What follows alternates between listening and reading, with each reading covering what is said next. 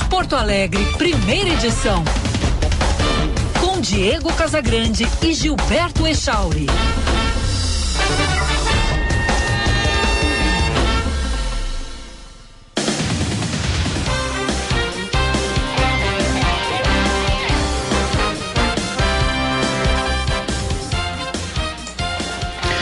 9 horas 32 minutos, bom dia! Está no ar o Band News Porto Alegre, primeira edição. Eu sou Diego Casagrande e, junto com o Gilberto Echauri, vou com você pela próxima uma hora, trazendo informação, análise e opinião aqui no FM 99,3 também pelo aplicativo Band Rádios para smartphones, tablets ou ainda pelo canal do YouTube que é Band RS separado, Band RS. E ali você encontra som e imagem. Vamos num ponta a ponta. Eu aqui dos Estados Unidos, o Gilberto Echauri no estúdio da Band News em Porto Alegre. Aqui em Orlando, na Flórida, um belíssimo dia de sol, céu azul, temperatura neste momento 22 graus, e a máxima chegará a 28. Echauri, bom dia. Bom dia, Diego. Bom dia para os nossos ouvintes. Excelente quinta-feira a todos. Em Porto Alegre, agora que o sol foi aparecer, 14 graus 9 décimos é a temperatura hoje não passa dos 19 graus. Abrimos o programa com as manchetes.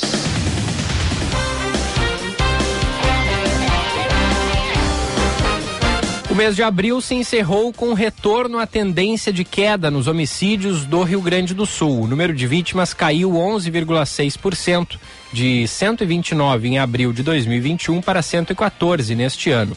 A queda de abril ocorre após a alta ocorrida em março, em especial decorrente do conflito entre organizações criminosas de Porto Alegre. Na soma de janeiro a abril, o estado também registra queda nos assassinatos, de 564 no ano passado para 544 neste ano, uma redução de 13,5%.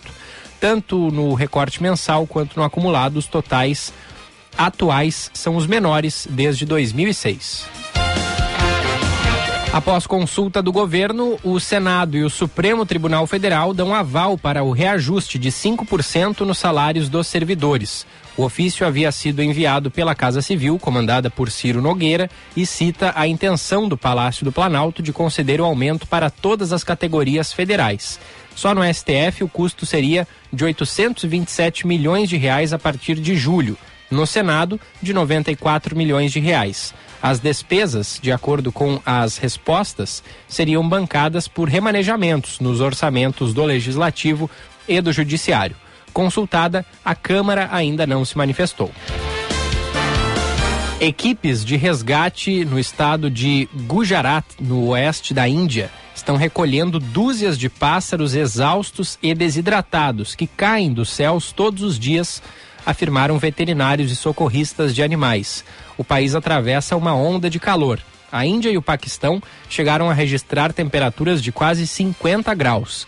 As fontes de água na maior cidade do estado secaram. Grandes faixas do sul da Ásia estão secando nos meses mais quentes pré-verão dos últimos anos, levando o primeiro-ministro indiano Narendra Modi a alertar para o risco de incêndios. Diego Casagrande. São nove e trinta e seis. Echauri, uma boa notícia aí que vai mudar as nossas vidas, Echauri. Opa, é boa notícia mesmo ou tu tá sendo irônico? Não sei, depois tu me diz. É boa notícia. porque tu, quer, tu, tu, me perguntou porque tu, tu, quer rodar a vinheta. Roda a vinheta, Echauri. Então vamos lá. A boa notícia do dia. Oferecimento Unimed Porto Alegre. Cuidar de você. Esse é o plano. O WhatsApp começa a liberar reações com emojis ah, para é. usuários. Uhum, uhum. que Segui... bela notícia, hein? Seguindo os passos do Instagram, né? É. Não sei se já usasse o, já os usei. emojis. Já usei. As ah, reações do, do WhatsApp, né? É, para quem não sabe e está desligado, é o seguinte, agora, se você, ao invés de responder, ah, eu gostei de uma coisa que o Echauri disse num grupo, num grupo que a gente tem aí, tá? Gostei. Ao invés de eu precisar teclar ali um sorriso, um thumbs up, né? O, o, o, o polegar para cima. Uh, enfim, eu posso fazer isso na própria mensagem. Uhum, uhum. E aí pro não, usuário, e aí pro, não entra usuário... notificação, né? Hã? Não entra notificação daí, né? Não, não vi notificação, Echauri. É. É. Eu não sei é um pacote. São, eu não sei quais são os emojis que tem disponível aí para ti, mas para mim só tem o joinha, o coração, a carinha dando risada, a carinha impressionada, a carinha triste com uma lágrima escorrendo e as duas mãozinhas assim, num sinal de de, de como se, né, a pessoa torcendo assim ou dando graças É isso aí. É, para mim tá, aparecem seis aqui. É, são as, são as seis que aparecem para mim. Seis emojis. É. Bom, isso aí vai mudar nossas vidas a partir vai, de agora. Vai. É ou não é? E, e, é importante isso, porque às vezes chega uma mensagem que, que não tem mais o que ser dito depois daquela né? E tu quer encerrar o assunto por ali. E aí, pra, e aí, pra tu não deixar a pessoa no vácuo, tu vai lá e dá um, um joinha na, na mensagem. Isso é muito comum, né? Muito comum. Tu não poder, tu não ter mais tempo para ficar de papo no WhatsApp e o outro lado querendo ficar de papo. Uhum, uhum. Hein? É, é. Começou ontem isso aí, né? Eu, pelo menos, fui, fui ver ontem essa primeira Eu vi ontem também. É, é. Não sei se já não faz uns dias, mas eu vi ontem. Eu realmente notei é, ontem. Mas aqui eu tô vendo, ó, parece que começou no fim de semana. Uhum. É. Ah, tá aqui, ó, tá sendo distribuída a, a novidade, o recurso está sendo distribuído aos poucos para os sistemas Android e iOS. Com a atualização, o WhatsApp liberou seis opções de reações para as mensagens. A ideia, segundo o aplicativo, é que os usuários economizem tempo e tornem as conversas mais divertidas. Uma outra coisa que eles já tinham feito é você poder acelerar as mensagens. É uma boa essa também. É. Me manda áudio, uma né? mensagem, me manda uma mensagem aí no WhatsApp, Chauri. Enquanto eu dou hora e temperatura, uma mensagem de áudio assim de 10 segundos, tá? Tá bem. Que eu vou acelerar aqui pro pessoal ver como é que fica. Tá bem. Tá. Deixa eu te achar aqui.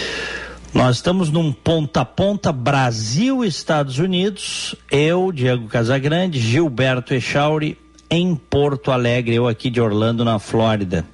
Tá um dia bonito de sol, céu azul aqui.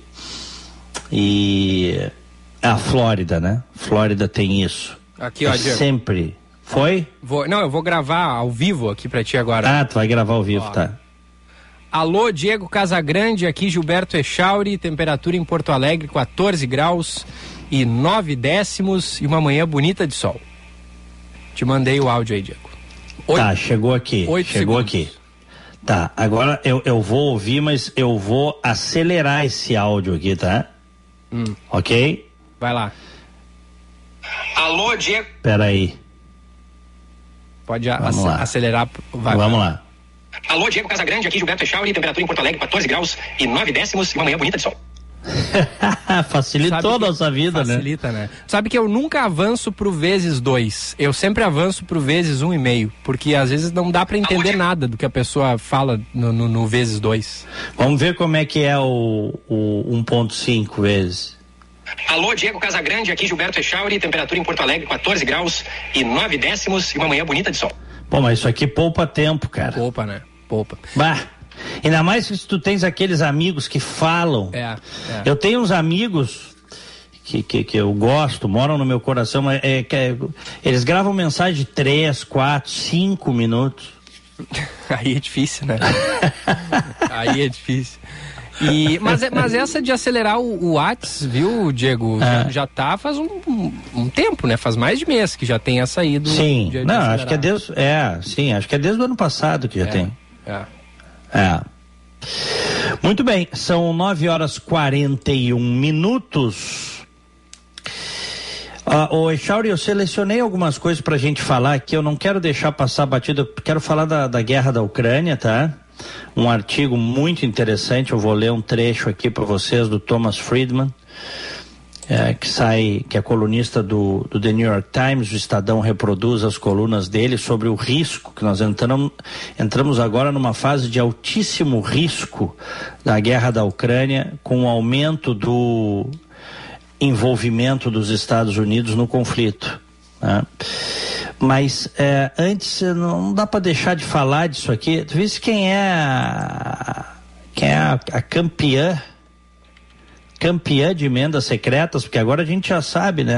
Já tem a lista, o, o Supremo recebeu dois meses depois a lista das emendas secretas do Congresso Nacional, que é uma forma de corrupção entre o, o Executivo e o Legislativo, certo? Uhum. E que garante, com essas emendas, a reeleição perpétua dos caras que estão lá em cima, porque distribuindo dinheiro a rodo, nosso dinheiro, sem nenhum critério, sem nenhuma fiscalização, os caras vão se reeleger nos seus currais eleitorais, né? A gente sabe. É muito raro isso não acontecer. Né? E aí o sistema vence sempre. Quer dizer, o homem que foi eleito em 2018 para combater o sistema, na verdade, é uma engrenagem fundamental hoje desse sistema corrupto. Tá? Mãe de Ciro Nogueira chega ao Senado e já garante 400 milhões de emendas secretas. Você visse essa? Que maravilha. O Ciro Nogueira, Ciro Nogueira é um dos chefes do Centrão, certo? Uh, durante alguns anos ele teve na Berlinda aí porque ele era considerado um dos envolvidos aí no quadrilhão do PP. Ciro Nogueira, que é o, o dono, um dos donos do PP, do Progressistas. O Ciro Nogueira hoje é o chefe da Casa Civil. Parece mentira que o homem que se elegeu em 2018 dizendo que ia fazer diferente, gravou peças de televisão dizendo que não não entregaria ministérios para o Centrão, entregou a Casa Civil da Presidência da República para o Ciro Nogueira. Para o Ciro Nogueira, tá? Cuja mãe era suplente. Aí, como ele foi para o governo, é outra bandalheira que existe no Brasil, esse negócio de suplente de senador. Começa que o mandato de senador são oito anos, é muito tempo. E eles botam seus os seus apaniguados, filhos, pais, parentes. Ciro Nogueira botou a mãe, né? Sim. No primeiro ano de mandato dela em Brasília, ela conseguiu recursos da Codevasf e do Fundo Nacional de Desenvolvimento da Educação, que por sinal é comandado pelo ex-chefe de gabinete do Ciro Nogueira, tá? É, agora a gente já sabe, porque já tem o relatório, primeiro ano dela como senadora, ela está lá no topo, ela conseguiu 400 milhões de reais de emendas de relator. Eu vou repetir para os nossos queridos e prezados ouvintes: 400 milhões de reais das chamadas emendas de relator. A mãe do Ciro Nogueira, Eliane Nogueira, do Piauí. Isso É. aí está lá, faz parte da- do- dos documentos que o Supremo recebeu. É, ela, É. ela e o senador Márcio Bitar, do União Brasil do Acre, são os recordistas, né? É. É, eu tô vendo aqui. Ô, Chauri, isso aqui é desolador. É desolador, assim. Isso aqui é um, é um é uma transferência de recursos do povo brasileiro institucionalizada, Chauri. Uhum. Institucionalizada. É um, é um roubo institucionalizado. Vamos dizer assim. Emendas sem controle. Certo? Aí vai tudo lá pro curral eleitoral desse pessoal.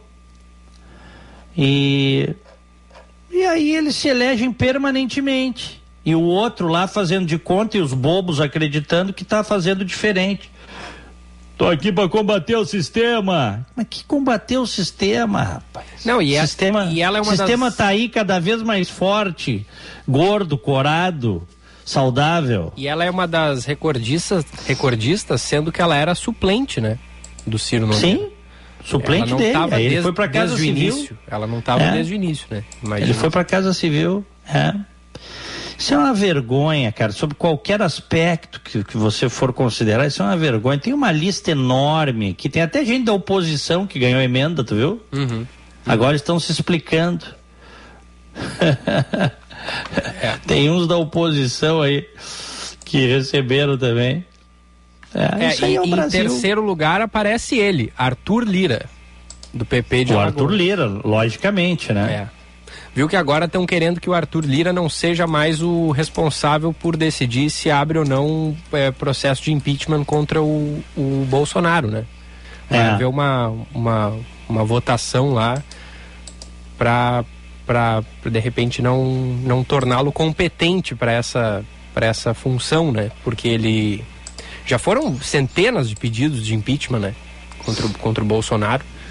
Mas ele não. Ele e também o presidente da, da Câmara anterior, o, o Rodrigo Maia, não, não levaram adiante, né?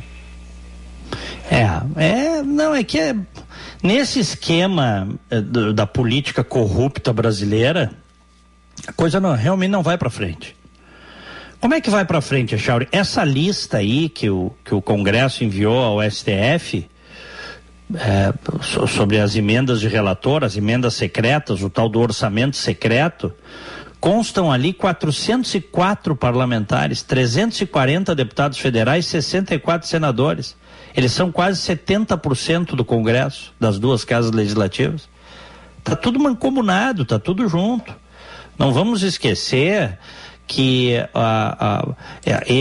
essa é uma das essa é uma das, das, das formas que governo e Congresso se entrelaçaram, Echauri. Entendeu? Uhum. Ninguém solta a mão de ninguém. É. Ninguém larga a mão de ninguém. Tá tudo junto e misturado. Tá uma maravilha. E aí eu tô lendo hoje aqui mais cedo no antagonista que o, o, o cara que era o superintendente da Polícia Federal no Distrito Federal, delegado Hugo de Barros Correa, que cometeu o desplante, o crime de investigar o Jair Renan, o filho 04, tá? É, por tráfico de influência em Brasília, fizeram um downgrade na carreira dele, tiraram ele da superintendência, botaram ele para implementar o plano de saúde interno dos funcionários da PF, tá bom para é, ti? É. É. é? Ah, isso é o cara que ia combater a corrupção, né? Ah, maravilha. Combater o sistema. Isso aqui mostra que o país, na verdade, acabou. Vamos ter que ressuscitar o país depois. Não sei como, né? Porque quem se desenha, quem se desenha para ser o presidente da República, segundo as pesquisas, não tem condição de ressuscitar nada. Tá? Mas não tem que ressuscitar. Isso aqui é o, isso aqui é o retrato do Brasil. O cara acabou, o cara estava investigando o inquérito, o filho do presidente se ferrou, né? Botaram ele para cuidar do plano de saúde dos funcionários da PF. Né? Governo honesto, governo limpo. É uma maravilha. Como diz o Sérgio Souza, tá tudo dominado. E quem não e quem não não, não aceita que tá tudo dominado, das duas uma. Ou é muito ingênuo ou defende corrupção, ou defende bandalheira. Ou tem uma terceira opção, Echauri? Não, não tem. Não tem, né? Ou é muito ingênuo, pode ser, o cara é ingênuo, o cara realmente acha que o Brasil está mais limpo, que acabou a corrupção, né? É. Você tem um enviado de Deus no, no, no governo. Né? É, só, só para o nosso ouvinte é, ter uma noção maior assim, porque a gente às vezes fala alguns termos, tipo emendas de relator, orçamento secreto, né? Isso é é, é, quando se diz secreto é porque não é possível é, rastrear o autor do pedido daquela liberação, né, Diego, dos recursos. É. Então olha, não, você olha não a facilidade sabe, você... que, que tem para haver corrupção nesse meio, né? Mas tu imagina como é que um Congresso Nacional dá poder aos parlamentares para, para que eles destinem verbas, e isso só funciona porque o Executivo, o governo federal, garante essas verbas, tá, Echauri? Sim. Garante essas verbas. Ah, e aí alguns dizem, ah, mas algumas rubricas são constitucionais. O governo, o governo garante as verbas. Se não quisesse, não garantia. Assegura as verbas, está dentro do pacote o esquemão. Tá? Então, assim, como é que você aceita que um Congresso Nacional, o parlamento, em, pretensamente a representação do povo, destine verbas de forma secreta, sem saber quem destinou, Echauri? É. Se tu me disser que isso acontece numa ditadura da África subsaariana, ou numa ditadura uh, do Oriente Médio, que tem aquele, aquela estrutura de poder secular, medieval até. Eu até vou, no Brasil, Echauri. No Brasil de 2022. Entendeu? A mãe, eu repito para vocês, a mãe do chefe da Casa Civil do governo Bolsonaro, do Ciro Nogueira, 400 milhões em emendas. Sem fiscalização, sem nada. E sem sabermos que, a, a que ela tinha sido a, quem destinou. Nós ficamos sabendo só porque teve uma decisão da, da ministra Rosa Weber, que aliás o Congresso levou dois meses para entregar a lista. Tem mais de 400 parlamentares listados. É, e a gente não sabe para onde, né? Para quais os municípios esses recursos foram destinados, né? Se sabe muito pouco, Echauri. Muito pouco. O, e o objetivo é que a gente não saiba mesmo. É. O objetivo é esconder da gente. E aí tem uns tem uns bobos aí que só oh, o Brasil está mudando, o Brasil acabou a corrupção. Isso aí não é corrupção? Isso aí é corrupção institucionalizada. É. Tá, a, o, o, o, sistema todo ele está aparelhado de uma forma que facilita muito, né? A, claro. a corrupção. É. E aí tu vê, o chefe da Polícia Federal, esse cara deve estar tá pensando assim, puxa vida, onde é que eu fui me meter? o cara começou a investigar um dos filhos, são, a família toda enrolada. O pai é enrolado, o pai não resiste a uma investigação. Não resiste. Tá? Tá se borrando de medo de ser investigado quando sair do governo. Também não sei se vai, porque os acordos existem lá na, no andar de cima, tu sabe como é que é, né? Mas não resiste. O, o, pai todo enrolado, cheio de esqueletos no armário, os filhos todos enrolados. Aí o delegado que começou a investigar, o cara, ó, o cara foi superintendente da, da Polícia Federal no Distrito Federal. Rebaixaram o cara. Agora ele cuida do plano de saúde. Ah, plano de saúde da Polícia Federal. É como o governo Bolsonaro trata quem não é aliado. Quem não é aliado vira inimigo e é perseguido. É como funciona no governo Bolsonaro. Tá? 9 e 54, 23 graus aqui em Orlando. Em Porto Alegre, 15 graus. Aliás, antes da gente passar para o outro tema, tem um artigo muito interessante do William Vac no Estadão de hoje, justamente sobre isso, viu? Hum. País dos oportunistas. Eu vou ler um trecho aqui. No atual momento de falta de lideranças políticas abrangentes e esgarçamento do tecido institucional, prevalece quem tem um mínimo de organização e objetivos comuns bem delineados. É o caso da consolidação das forças do centrão em torno das ferramentas de poder, orçamento secreto, que o STF parece pouco propenso a enfrentar de verdade. Há integrantes do STF que se queixam de ingratidão por parte dos políticos. Afinal, nós devolvemos a política aos políticos, dizem, nutrindo esperanças de retribuição pela obra de liquidação da Lava Jato. Mas onde estão esses ingratos na hora em que o STF precisa de artilharia amiga no embate com o presidente, que tem como principal tática político-eleitoral peitar os tribunais superiores e o sistema eleitoral? Ora, fazendo política. No momento, isso significa fazer nada. Da perspectiva de agentes políticos, como o presidente da Câmara, Arthur Lira, as coisas estão muito bem. O presidente da República é fraco e vulnerável e nem sabe mandar. O STF perdeu há tempos a noção de conjunto, está isolado e seus defensores apenas conseguem dizer seria pior sem ele. O Centrão fez de conta que respeitou o Supremo na questão da transparência das emendas parlamentares.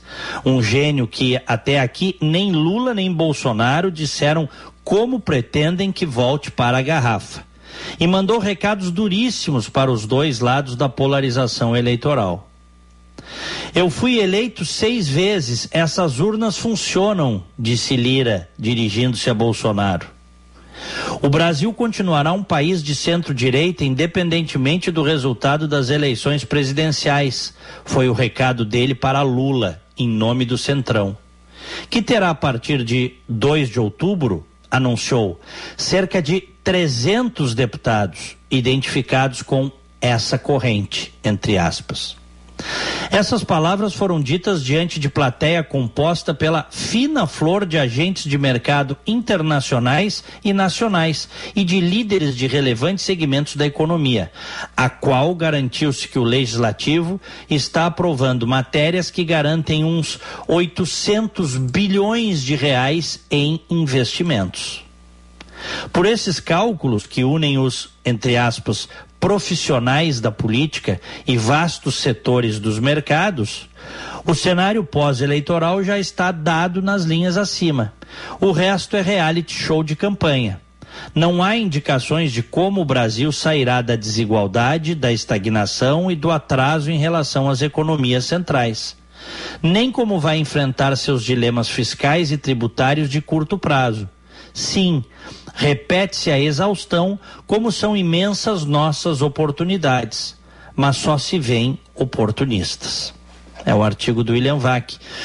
Já projetando que vai ser um cenário com Bolsonaro ou com Lula em 2023, o Centrão mandando. É. O Centrão mandando. Esse grupo parlamentar, conhecido há décadas é, pela, pela voracidade com que se assenta em cima do dinheiro público, do dinheiro nosso. Hoje manda no país, né? Não é Bolsonaro, que Bolsonaro que manda? Quem manda é o Centrão, é o Lira, é o Ciro Nogueira. Né? São os caras que até ontem eram do quadrilhão do PP, na denúncia do Ministério Público Federal. Tá? Acusados de, de malfeitos.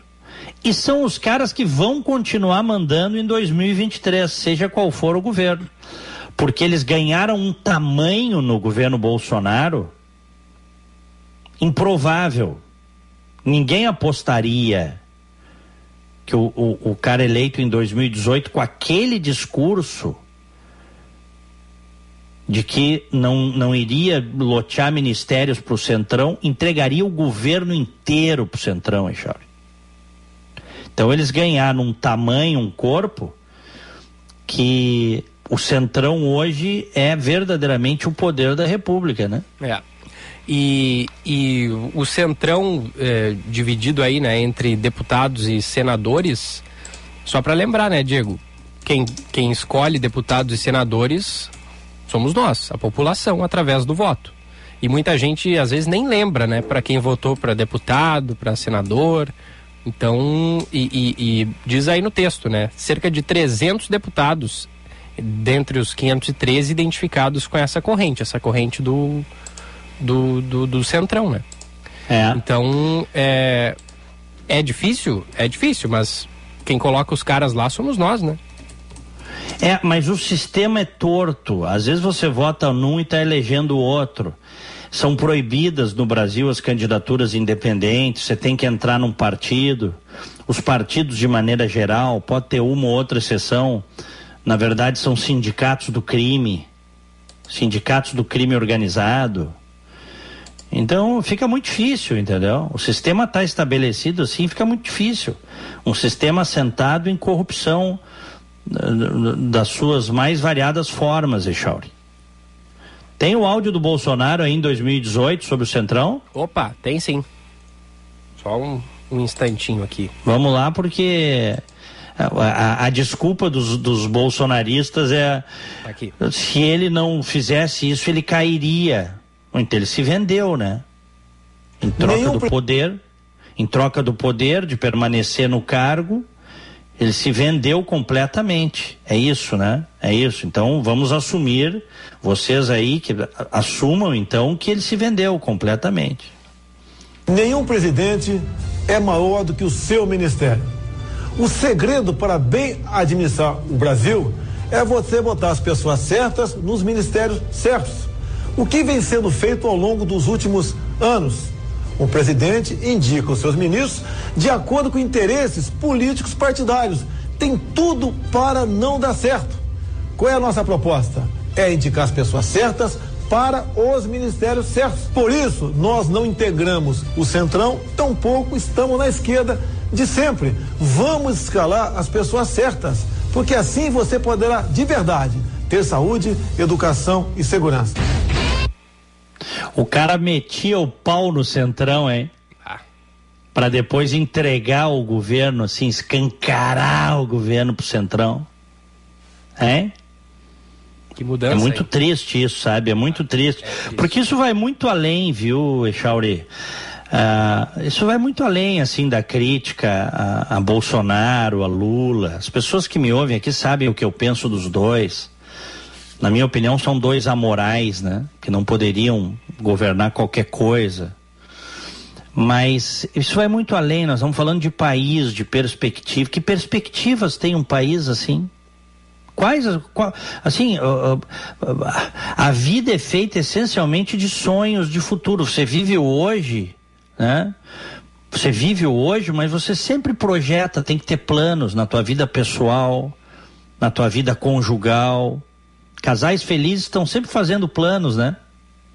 A felicidade, sempre fazendo, ah, vamos fazer uma viagem, vamos botar um negócio, vamos ver a nossa mãe que mora no interior. Sempre planos. Você tem planejamento o tempo todo em conjunto. Essas pequenas coisas se tornam grandes coisas que trazem a felicidade. Se você para de sonhar, acabou a vida. A vida é sonhar permanentemente. Por isso que muitas vezes quando o cara fica velho se deprime, porque ele sabe que o tempo dele é curto, ele não tem mais espaço para sonhar. Tá? Eu te pergunto, que sonhos tem o Brasil? Com essa gentalha no poder e a perspectiva de outra gentalha entrar no poder, quais os sonhos? O que, que, que, que a gente vai projetar para o Brasil do futuro? Qual, aliás, qual o planejamento, qual o plano dos caras? É desolador, cara. Desolador. Tem uma mensagem aqui, Diego, do nosso Hum. ouvinte Luiz, de Gravataí, primeira vez que ele participa aqui com a gente. Hum. Ele diz o seguinte: quem ainda tem dúvida de como funciona a política no Brasil, assista o filme Tropa de Elite 2. É a verdade nua e crua, tá tudo dominado. É um câncer, não tem anjinho na política. Quem tá lá e tem que entrar. Quem, quem tá lá tem que entrar na dança. E se quer entrar na política, sabe que vai ter que entrar na dança ou é excluído ou morto. Simples assim. Perdi a esperança no país há tempos. Ouvinte Luiz de Gravataí. É. Não, e as perspectivas são as piores possíveis, tá? Sempre pode mudar, sempre pode mudar, mas são as piores. Fez que agora, por esses dias, o Lula falou que com ele não vai ter teto de gastos, né? Visse isso? Tu Imagina um governo eh, com poder ilimitado para gastar. Se, se com o teto os caras já fazem barbaridades, tu imagina se não tiver o teto. Se não tiver, no mínimo, uma referência. Olha, não podemos passar disso aqui. Ou não podemos passar muito disso aqui. A conta vem ali na frente. Quebra tudo. É, Hein? é isso mesmo. É isso aí. É. Vamos em frente, 10 horas 5 minutos, o nosso WhatsApp. 998-730993. 998-730993. Rapidinho, Diego, antes da gente entrar no, no próximo assunto, que eu sei que tu quer trazer aqui pra gente, o ouvinte Edson Ribas falou sobre os áudios no WhatsApp e, e ele pede, eh, ele mandou um texto bem longo aqui, mas eu fiz uma leitura dinâmica para não. eh, ele, ele diz que isso- quando amigos eh, mandam um áudio para ele, por exemplo, o cara vai mandar um áudio de três minutos. Ele sugere que o cara mande três áudios de um minuto. Porque aí, enquanto o cara tá mandando o próximo, ele já tá ouvindo o primeiro, entendeu? Porque ele não perde tanto tempo. É, claro. é melhor, né? Enquanto melhor. tá lá gravando o áudio, tu já tá ouvindo os outros que vêm. É uma boa, uma boa dica. É, é melhor. Otimiza o tempo. É. Oi, Chauri. Hum. É, eu tinha selecionado aqui, não quero deixar de falar sobre isso aqui. Que coisa impressionante essas mortes dos magnatas russos em sequência, hein? Que loucura, né? Loucura, cara. Tá todo mundo dizendo que isso aí é a mando do Putin, né? Porque ah, são coincidências. E outra, em, em vários casos, os caras mortos com as famílias inteiras. Morre o, O oligarca, caras bilionários, a mulher, os filhos assassinados, né? Eu vou ler aqui, eu selecionei aqui uma reportagem da Deutsche Welle, tá? Uhum. Da Deutsche Welle. A misteriosa onda de mortes de oligarcas russos. Nos últimos três meses, sete milionários da Rússia morreram sob circunstâncias enigmáticas, alguns com suas famílias. A maioria deles era envolvida com setores de gás e petróleo. 19 de abril, Loré de Mar, Catalunha. A polícia espanhola recebe uma ligação de Fedor Protosenia, filho de um oligarca russo, cuja família é dona de uma mansão na cidade. Ele relata que durante horas tentou ligar para sua mãe a partir da França, mas que ela não atendia o telefone. Quando a polícia chega à propriedade, encontra apenas os corpos de seus pais e irmã. A polícia inicialmente presume que o pai de Fedor, o milionário Sergei Protosenia, esfaqueou as duas mulheres até a morte e depois se enforcou no jardim da casa. No entanto, dúvidas sobre o que realmente ocorreu surgem rapidamente. Um dia antes, em Moscou, a 3 mil quilômetros de distância, a polícia fez outra descoberta terrível. Vladislav Avayev, também multimilionário, junto com sua esposa e a filha de 13 anos, estão mortos em seu luxuoso apartamento na capital russa. A agência de notícias estatal russa TASS informou que ele tinha uma pistola na mão. A suspeita das autoridades é que ele primeiro matou sua esposa e filha e depois a si mesmo. Ambos os incidentes ocorreram dentro de um período de 24 horas e os supostos cursos dos eventos são surpreendentemente semelhantes. Além disso, Protosênia e Avayev eram ambos oligarcas multimilionários dos mais altos escalões das indústrias russas de petróleo e gás. Protosênia chegou a ser vice-presidente da empresa de gás natural Novatec, enquanto Avayev atuou como vice-presidente do banco Gazprom Bank. As mortes são as mais recentes de uma misteriosa série de mortes de oligarcas russos, principalmente do setor de energia, ocorridas em 2022. No final de janeiro, um mês antes de as tropas russas invadirem a Ucrânia, Leonid Schuman, de 60 anos, um gerente de alto nível da empresa Gazprom, teria cometido suicídio. Então, em 25 de fevereiro, Alexander Tulyalkov, outro ex-gerente da gigante de energia, foi encontrado morto em sua casa em São Petersburgo. Três dias depois, o magnata ucraniano do gás e do petróleo, Mikhail Watford, também foi encontrado morto na garagem de sua propriedade rural em Surrey, no sul da Inglaterra. Em 24 de março, o bilionário Vassili Melnikov, chefe da empresa gigante de suprimentos médicos Medstorm, foi encontrado morto ao lado de sua esposa, Galina, e de seus dois filhos pequenos em seu apartamento multimilionário na cidade russa de Nizhny Os detalhes das mortes também têm paralelos com os de Protosênia e Avayev. E também há o caso de Andrei Krukovsky, homem de 37 anos, que era o diretor da estação de esqui Krasnaya Poliana, localizada perto de Sochi. Disse que o presidente russo Vladimir Putin convidou repetidamente seus amigos russos para esquiar no local. De acordo com o jornal russo Kommersant, Krukovsky realizava uma caminhada no dia 2 de maio e caiu de um penhasco. As misteriosas mortes de sete russos super ricos em apenas três meses, sob circunstâncias tão terríveis, geraram todo tipo de especulação. Vários meios de comunicação supuseram que os suicídios poderiam ter sido forjados. Alguns deles chegaram ao ponto de sugerir que o Kremlin, ou mesmo o próprio Putin, poderiam estar envolvidos de alguma forma. Nos últimos anos, ocorreram várias tentativas dramáticas de assassinato de críticos do Kremlin. Em agosto de 2020, o líder da oposição, Alexei Navalny, foi envenenado com um agente nervoso Novichok, enquanto estava no aeroporto de Tomsk.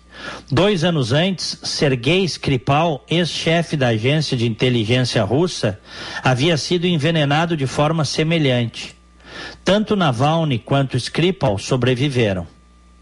Em 2006, Alexander Litvinenko, um ex-oficial de segurança russo que desertou para o Reino Unido, foi fatalmente envenenado com polônio radioativo em Londres.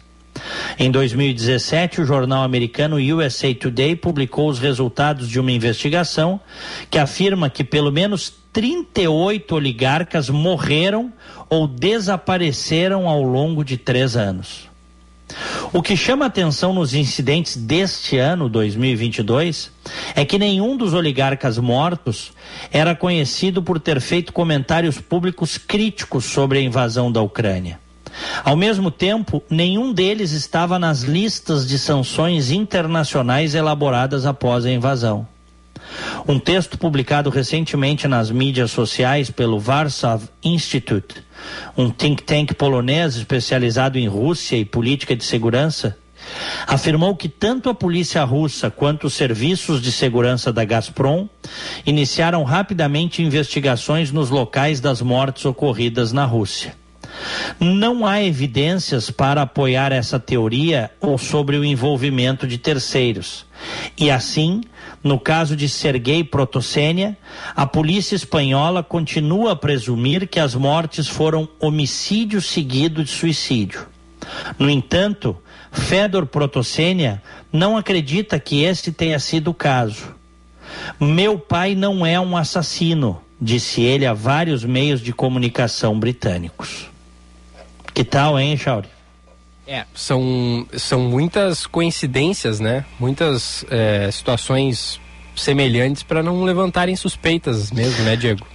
Bom, Echauri, casos de pessoas matando a mulher e filhos pequenos, depois cometendo suicídio, coisas sem nenhum indício, uhum. assim, as, as, a, aí a imprensa vai, investiga, fala com pessoas, nenhum indício, nada de que isso aconteceria. Yeah. E, e, e, tudo num curto intervalo de tempo, e todos eles com alguma relação com o setor do petróleo, uhum. do uhum. gás, que é a grande commodity russa, vamos dizer assim, né? Eles vão matar a economia russa agora, né? Depois que a Alemanha decidiu efetivamente não comprar mais o gás e o petróleo russo, a Alemanha titubeou. Mas agora está decidida a não comprar mais gás e petróleo russos. Eles vão pagar mais caro para trazer de outras bandas, vão parar de investir no gasoduto que eles estavam construindo direto da Rússia, a não ser que mude isso. Hoje é, é essa a decisão. E, e, isso mata a economia russa, porque é, é, o, é, é a, é a grande riqueza, entre aspas, vamos dizer assim, da Rússia, que é um país pobre. A Rússia é um país pobre, só tem tamanho. Tamanho e armas nucleares do ponto de vista da economia, é um país pobre. PIB baixo e PIB per capita baixo. Ah, então, a perspectiva não é boa, porque a Rússia continua sentada sobre armas nucleares, Echauri. Muitas do tempo da antiga União Soviética, que não foram nem atualizadas, mas estão lá. É. E e há uma expectativa, um temor, né, Diego, de que a guerra possa dar um passo mais adiante e perigoso, porque Finlândia e Suécia estão é, para anunciar o interesse em aderir à, à OTAN, né? Estão dizendo que querem, querem para ontem é, isso. É, e, e a Finlândia faz fronteira com a Rússia em 1.340 quilômetros. É uma baita fronteira, né? É isso então aí. a gente viu o que está acontecendo com a Ucrânia, né? E aí outros é. países eh, manifestando interesse em também aderir à, OTAN, olha, é uma provocação e tanto para Vladimir Putin. É, é, na verdade eles têm esse direito, os países têm esse direito sim, de sim. se aliar a quem quiserem, sim, né? Sim, mas é uma é, é, o Putin com certeza vai se sentir muito provocado. So, vai soar para ele como provocação. É. É. Vai soar para ele como Porque provocação. A, a Finlândia e a Suécia, eles são eram, né, historicamente neutros, né, nessa nessa questão é, Não tem muito o que fazer, tá? Se eles quiserem aderir, se esses países quiserem aderir à OTAN, e a OTAN vem se expandindo, tem ex-repúblicas soviéticas que hoje estão na OTAN, é, não tem muito o que fazer. O Putin não pode ficar invadindo, ele, ele não tem condições materiais de ficar invadindo os países ali das cercanias. É. Ele, ele, já está com dificuldades na Ucrânia, já virou um atoleiro a Ucrânia para ele. ele. Ele chamava de operação militar especial, disse internamente que ia resolver em uma semana. Nós vamos fechar três meses aí e as perspectivas não são nada boas, até porque o grande erro do Putin ele cometeu vários, mas o grande erro do Putin foi subestimar os Estados Unidos. Ele olhava aqui para os Estados Unidos, o país está dividido, está destroçado politicamente. Tem um presidente que está quase gagá, está velhinho, com lapsos de memória, baixa popularidade, é o momento ideal. Só que esse presidente, que ele apostou na fraqueza do Joe Biden, liderou o mundo ocidental está liderando o mundo ocidental contra ele. Isso aí é um erro gigantesco. A história vai mostrar, vai contar. Quer dizer, a história, né? Se tivermos história para contar, eu espero que sim, né? É. É, é. Essa possibilidade de um conflito nuclear, ela é remota, eu diria remotíssima, mas ela existe. É, mas os Estados Unidos estão se envolvendo cada vez mais, né?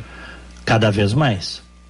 Mandando, mandando as ajudando a localizar os alvos militares é, russos para que os ucranianos possam é, explodir barcos, tanques, matar generais.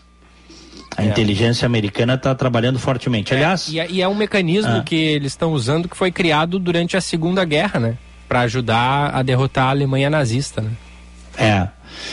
É, e a OTAN surge, na verdade, para proteger os países menores da Europa das invasões de terceiros e principalmente do risco soviético. Tá? Do risco soviético. A OTAN. Então, a, a OTAN era. A, a, é ainda né, a organização do Tratado do Atlântico Norte, liderada pelos Estados Unidos em que há o acordo de que qualquer país agredido terá proteção dos demais. Tá? Do lado soviético existia o chamado Pacto de Varsóvia. E eles rivalizavam. Tá? o, o, o, o, Pacto de Varsóvia foi, vamos dizer assim, o antagonista da OTAN. Essa aliança militar que foi assinada em Varsóvia, na Polônia, entre a União Soviética e vários países do bloco oriental a partir dos anos 50, durante a Guerra Fria. É uma OTAN do Oriente. É isso aí, liderada pela, na época, União Soviética. Uhum. Era um contrapeso à OTAN. Uhum, uhum. Nunca houve confronto militar direto entre essas duas organizações, porque o, o confronto direto significava a extinção. Certo? Só que tanto a OTAN como o Pacto de Varsóvia se expandiram. Expandiram ao longo do tempo seus blocos. Só que o Pacto de Varsóvia uh, foi para foi o brejo com, a, com o colapso da, da União Soviética. Certo? Yeah. É. Principalmente quando perdeu a Alemanha Oriental. Que depois que a, caiu, cai o muro de Berlim em 1989. A, Alemanha se reunifica no ano seguinte, em 1990, junta a, a Alemanha Ocidental com a Alemanha Oriental. Aí a Alemanha Oriental decide, de livre e espontânea vontade, sair do Pacto de Varsóvia. Em 91, um ano depois, a União Soviética entra em colapso total. Aí acaba o Pacto de Varsóvia a OTAN ficar sozinha. Alguns destes países é, é, que nunca estiveram dentro da OTAN ficam com medo do que poderia acontecer e tratam de se bandear para a aliança militar liderada pelos Estados Unidos. Certo? que é o que acontece. O Putin está justificando que a OTAN se expandiu demais e ameaça a Rússia. E que ele não vai aceitar que a Ucrânia, parte da história da, da Rússia, se confunde com a Ucrânia e vice-versa. Que a Ucrânia seja uh, membro da OTAN. E eu acho que isso efetivamente não vai acontecer, viu, Echauri? É. Eu acho que não. Acho que podem fazer depois um acordo tal de proteção tal, mas a, a, a Ucrânia, depois de tudo entrar na OTAN, eu não, eu, eu não vejo essa perspectiva aí, viu? Uhum, uhum. O, o nosso ouvinte André de Alvorada, ainda sobre essa questão da, do, do, da, da, dos mister, das misteriosas mortes, né? Lá na Rússia que a gente falava, ele diz assim, ó, há uma russa que tem um canal no YouTube Olga, é, a Russinha que estuda português, que no início é. da guerra fez um vídeo falando da guerra, mas sem se posicionar quem está ou não com a razão. No vídeo seguinte, ela conta que a família dela em Moscou ligou dizendo que a polícia russa havia estado na casa dela para saber se ela estava e pediu documentos. A família é. apavorada pedindo, é, pediu para que ela não publique mais nenhum vídeo falando sobre a guerra. É isso aí. Não, não tem. Na Rússia. É, não tem, o cara não tem muito o que fazer, viu? É. É isso aí.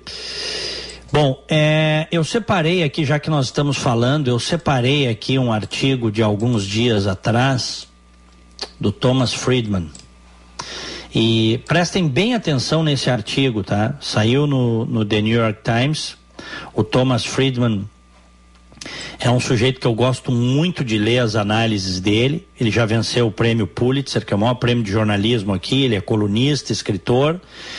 E ele é um cara que conhece muito de política externa. Tá? E, e, e esse mais recente artigo dele, publicado no The New York Times, fala dos riscos do envolvimento dos Estados Unidos cada vez mais na guerra da Ucrânia. Eu vou ler aqui para vocês. Ô Diegão, hum. pode ser depois do intervalo? Temos um break? Temos. Pode, então vamos fazer o break. Na volta eu vou com o um artigo do Thomas Friedman. E fiquem ligados porque é muito interessante. Eu vou dar o título aqui. Guerra está ficando mais perigosa para os Estados Unidos. E Biden sabe disso. Já voltamos. Vacine seus filhos com a segunda dose da vacina contra a Covid. Somente com o esquema vacinal completo, o seu filho estará efetivamente protegido. Não acredite em fake news. A vacina é segura e protege mesmo. A segunda dose da Coronavac deve ser aplicada 28 dias depois da primeira e a da Pfizer em oito semanas. Proteja seus filhos. Vacine. Prefeitura de Porto Alegre. Mais cidade, mais vida. Hora certa. Na Band News FM. Oferecimento Savaralto Toyota. Para quem prefere o melhor. 10 e 25 Savaralto, lugar de Toyota, lugar de confiança. Aproveite as condições especiais do ciclo Toyota para garantir seu novo Corolla com as três primeiras revisões grátis e EPI reduzido. Corolla XEI com parcelas de novecentos e noventa e nove reais. Corolla Cross XRE com parcelas de um mil cento e noventa e nove reais. Consulte condições em uma de nossas lojas. Savaralto Toyota, em Porto Alegre, Canoas, Osório, Pelotas e Bagé. Juntos salvamos vidas. A vida pede mudanças de planos. Leve Unimed Porto Alegre para sua empresa, sem gastar mais. São planos a partir de 41 e 50 mensais, com todo o cuidado de nossa equipe médica de excelência. Aproveite e complete sua proteção com um plano odonto por apenas 9,90 mensais. Faça já sua mudança de plano de saúde sem aumentar custos e com vantagens exclusivas. Unimed Porto Alegre, cuidar de você. Esse é o plano. Masterchef precisa saber desenhar ideia, colocar paixão em tudo que faz. A arte busca a eternidade. e a comida, o agora. O Masterchef usa ingredientes e técnica para personificar seu estilo e deixar a sua marca. Para criar sensações que não terminam junto com o prato. Dia 17, 10 e meia da noite, estreia Masterchef Amadores. A paixão realiza sonhos. Na tela da Band. Há 10 anos, a rede de saúde Divina Providência vem cuidando dos gaúchos. Em Porto Alegre, o atendimento é feito pelos hospitais Independência, Divina Providência e pelas 34 unidades de saúde gerenciadas pela rede. No Vale do Taquari, o cuidado vem dos hospitais São José, Santa Isabel e Estrela. A integração e a qualificação das equipes e gestão compartilhada resultam em eficácia no atendimento aos pacientes. Rede de Saúde Divina Providência. Cuidado amoroso à vida. Pela terceira vez consecutiva, a FMP recebe o selo OAB Recomenda. É o único curso de direito entre as faculdades privadas de Porto Alegre com o certificado três vezes seguidas. Direito é na FMP. Vestibular em 7 de junho. Acesse o site fmp.edu.br. FMP. Direito por excelência. Direito para a vida.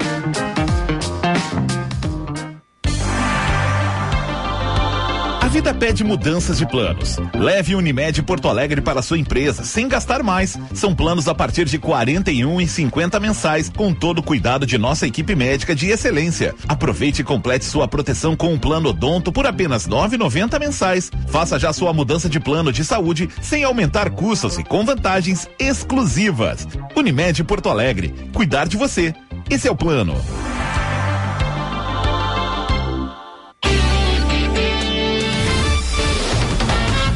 Está ouvindo Band News Porto Alegre, primeira edição.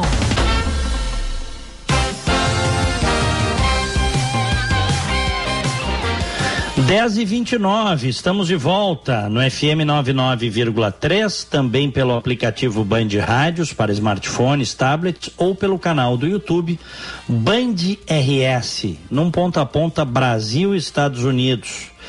Aqui em Orlando, 23 graus. Em Porto Alegre, 15 graus. Nossos ouvintes participam, Echauri? 99873 0993, código de área 51. Olha o que mandou aqui o Jander Quadros. Bom hum. dia, Echauri Diego. Echauri, avisa o meu amigo Marcelo que eu estou escutando o programa. Ele não precisa gravar parte do programa e me mandar por Whats, por Whats para debatermos. KKKKK. que legal, né? Muito. Olha, somos motivos aí de, de, discussão em WhatsApp, hein? Nós não, né? O, as pautas do programa, evidentemente. Mas que, é, que orgulho, claro. que honra. Não, eu tenho recebido, aliás, quem quiser me segue lá no Instagram, eu sempre lembro, arroba Diego Casagrande, tudo junto, tá no Instagram, é fechado, mas você pode pedir, arroba Diego Casagrande. Aproveita e segue o Echauri também. Arroba Gilberto Echauri. Isso aí. Cara, eu tenho recebido tanta mensagem bacana de um público tão fiel que nós temos e qualificado. É. Eu sei que a gente tem a maior audiência local aí da Band News, o Ibope mostra isso, nós estamos muito bem posicionados, eu sei tudo isso, mas eu acho que é mais até do que está dizendo a pesquisa, viu? É mais, né? É mais porque eu até um outro ouvinte mandou isso num um dia aí e já tinha saído. O, essa audiência do Ibope, ela não pega os números do aplicativo Band Rádios e, e do. E, enfim, do, do, pela internet em geral, né? Ele pega só o FM 99,3. É isso, né, Diego? Ou não? É, mas eles fazem, mas a, a, pesquisa pelo menos era feita assim, na época que eu estava aí, eu fui me informar sobre isso, é feita com recall, tá? O que é que você ouviu ontem? O que, que você ouviu anteontem, entre 10 e meio-dia? De manhã, qual a rádio que você ouviu? Se o cara tá ouvindo no streaming, ele vai colocar como se ele tivesse ouvido o rádio de qualquer forma. Ah, entendi. Em tese, tá? Não sei se isso mudou, porque as pesquisas também. Mas, cara, o, o retorno que a gente tem desse programa é tão maravilhoso público tão. A gente tem um público fiel, crescente, uma audiência qualificadíssima e que interage. Eu, eu, eu recebo tanta mensagem bacana, cara. Uhum. Tu também, né? Eu também, eu também. Eu recebo sempre aqui, tanto no primeira como no segunda edição. Uhum. Às vezes o pessoal manda ali pelo direct, né? No, Sim. No, no Instagram. E é muito legal, assim, o carinho da audiência, né? Ele não, não, não vem, pelo menos para mim, né, Diego? Pra ti eu não sei. Mas para mim não chega assim. É que tu tem as opiniões mais incisivas. É, mas para mim não chega xingamentos, não chega. Não, a, tipo. às vezes, a, a, hoje é mais raro, mas às vezes chega. É mais, bem mais raro, mas eu tiro, né? Xingamento eu não, eu não, não convivo com gente assim. Uhum. É bloco na hora. É. Deu? É, tem uns aí que eu andei bloqueando aqui no WhatsApp, mas não é, que tem meu, que bloquear, né? né? No, Tu, não, tu, não, tu não vai conviver com, com, com pessoas que não sabem se portar, pessoas é. que têm problemas. É. o cara que é muito agressivo, ele tem um problema. Tem. O problema tá nele, não tá em ti, né? Ele quer passar para ti o problema dele. É. Ou ele não suporta quando se olha no espelho, ou ele acha a vida dele uma porcaria, ele tem que achar um culpado. É, isso é muito comum. E a política, muitas vezes, a política e a religião, infelizmente, carregam esses ódios que são pessoais, essas infelicidades, sabe? Uhum. Essas frustrações. Mas aí você. Eu, eu, eu não quero conviver com essa gente. Mas não quero mesmo. Tá? Não quero e não vou. E não vão me fazer conviver. Boa, é isso aí. Tá, bom, vamos lá. Artigo do Thomas Friedman sobre a guerra na Ucrânia. Guerra está ficando mais perigosa para os Estados Unidos e Biden sabe disso. Para autoridades americanas, está cada vez mais óbvio que o comportamento de Putin não é tão previsível quanto já foi no passado. Se você tem acompanhado as reportagens sobre a Ucrânia, pode pensar que a guerra se assentou como um longo caminho, arrastado e em certa medida aborrecido. Você pode estar errado. Na realidade, as coisas estão ficando mais perigosas a cada dia. Para começar, quanto mais longa for esta guerra, mais oportunidades existirão para erros de cálculo catastróficos. E a matéria-prima para isso está se acumulando rapidamente e furiosamente. Considerem os dois vazamentos de graduadas autoridades americanas ocorridos na semana passada a respeito do envolvimento dos Estados Unidos na guerra entre Rússia e Ucrânia. No primeiro, o Times revelou que os Estados Unidos forneceram informações de inteligência sobre unidades russas que permitiram aos ucranianos localizar e matar muitos dos generais russos que morreram em ação na guerra da Ucrânia, de acordo com graduadas autoridades americanas. No segundo, uma reportagem da NBC News, e citando autoridades americanas, noticiou que os Estados Unidos forneceram informações de inteligência que ajudaram as forças ucranianas a localizar e atacar o Mosca, o principal navio de guerra da esquadra russa no Mar Negro. Essa ajuda na localização do alvo contribuiu para o eventual naufrágio do Mosca, provocado por dois mísseis de cruzeiro ucranianos. Como jornalista, adoro um bom vazamento de informações. E os repórteres que produziram essas reportagens realizaram uma investigação poderosa. Ao mesmo tempo, por tudo que pude perceber após conversas com graduadas autoridades americanas que falaram comigo sob a condição de anonimato, esses vazamentos não foram fruto de nenhuma estratégia planejada. E o presidente Joe Biden ficou furioso com isso. Relataram-me que ele chamou a diretora nacional de inteligência, o diretor da CIA e o secretário da Defesa para deixar claro, nos termos mais contundentes e explícitos, que esse tipo de conversa mole é algo irresponsável e tem de parar imediatamente, antes que acabemos numa guerra não intencional contra a Rússia. A estarrecedora conclusão que decorre desses vazamentos é que eles sugerem que não estamos mais numa guerra indireta contra a Rússia, mas, em vez disso, estamos à beira de uma guerra direta. E ninguém preparou o povo americano nem o Congresso para isso. Vladimir Putin certamente não tem dúvidas sobre a magnitude com que os Estados Unidos e a OTAN estão municiando a Ucrânia com armamentos e informações de inteligência. Mas quando autoridades americanas começam a se gabar em público a respeito do papel dos Estados Unidos na morte de generais russos e no ataque que afundou o navio de guerra russo, matando muitos marinheiros, poderíamos estar criando uma abertura para Putin responder de maneira capaz de ampliar perigosamente esta guerra e afundar os Estados Unidos neste conflito mais do que o país deseja. Isso é duplamente perigoso, afirmam graduadas autoridades americanas. Porque fica cada vez mais óbvio para elas que o comportamento de Putin não é tão previsível quanto já foi no passado. E Putin está ficando sem opções para algum tipo de sucesso que mantenha as aparências no campo de batalha, ou até mesmo uma saída para salvar a sua própria dignidade. É difícil exagerar o tamanho da catástrofe que essa guerra tem sido para Putin até agora. Na realidade, Biden apontou para sua equipe que Putin, ao tentar afrontar a expansão da OTAN, acabou pavimentando o caminho para a expansão da OTAN. Tanto a Finlândia quanto a Suécia estão agora dando passos na direção de aderir à aliança, da qual se mantiveram fora ao longo de sete décadas. É por isso que as autoridades americanas estão tão preocupadas com o que Putin possa fazer ou anunciar nos próximos dias. Aliás, temos de estar atentos para o fato de que não apenas os russos gostariam de nos envolver mais. Não tenha dúvida. O presidente da Ucrânia, Volodymyr Zelensky, tem tentado exatamente isso desde o início: tornar a Ucrânia membro da OTAN imediatamente, ou obrigar os Estados Unidos a forjar um pacto de segurança bilateral com Kiev. Respeito o heroísmo e a liderança de Zelensky. Se eu fosse ele, estaria tentando enredar os Estados Unidos ao meu lado da mesma maneira. Mas eu sou cidadão americano e quero que sejamos clausos.